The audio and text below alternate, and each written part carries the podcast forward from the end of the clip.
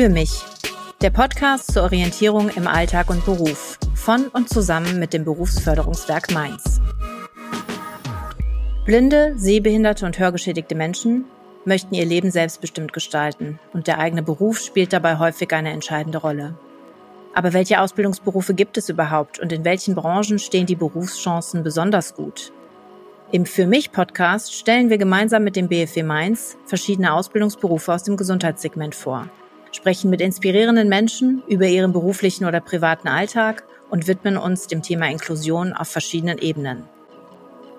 Ihr habt Anregungen, Fragen, Kritik oder Themenwünsche für uns? Dann schreibt uns gerne eine E-Mail über unsere Website www.bfw-mainz.de.